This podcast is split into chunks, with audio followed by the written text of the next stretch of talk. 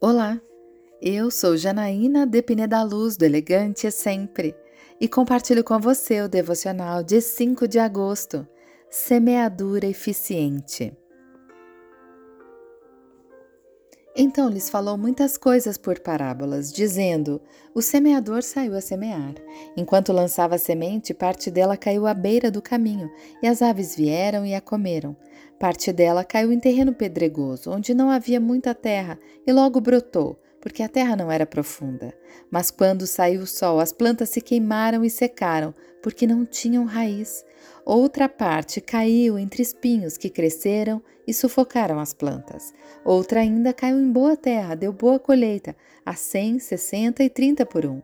Aquele que tem ouvidos para ouvir, ouça. Os discípulos aproximaram-se dele e perguntaram: Por que falas ao povo por parábolas? Ele respondeu: A vocês foi dado o conhecimento dos mistérios do reino dos céus, mas a eles não. Mateus 13, versículos 3 a 11. Ao longo da minha caminhada com Deus, eu tentei ler a Bíblia várias vezes, quando criança e adolescente. No entanto, os textos não faziam sentido para mim e a leitura parecia muito cansativa. Eu não entendia a palavra de Deus. Anos depois, já adulta, tive um encontro verdadeiro com Jesus.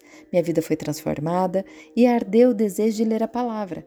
Orei para entendê-la e algo surpreendente aconteceu, como se eu tivesse colocado óculos de leitura. Tudo agora fazia sentido. Eu compreendia completamente.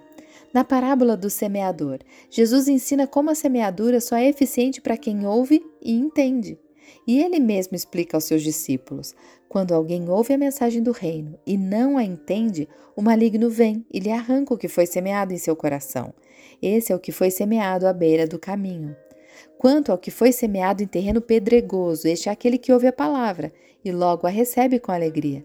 Todavia, visto que não tem raiz em si mesmo, permanece por pouco tempo. Quando surge alguma tribulação ou perseguição por causa da palavra, logo a abandona. Quanto ao que foi semeado entre espinhos, é aquele que ouve a palavra, mas a preocupação desta vida e o engano das riquezas a sufocam, tornando-a infrutífera. E, finalmente, o que foi semeado em boa terra, este é aquele que ouve a palavra, entende dá uma colheita de cem, sessenta e trinta por um. Quando me tornei uma terra boa, a palavra de Deus frutificou. Torne-se um solo fértil, buscando uma vida de santidade e a sua colheita será grande. Eu quero orar com você. Pai amado, obrigada porque a fé é um dom que o Senhor dá. Obrigada pela porção que recebi, que eu possa me santificar para que a Sua palavra dê frutos em minha vida e frutos que sejam abundantes. É isso que eu lhe peço, em nome de Jesus.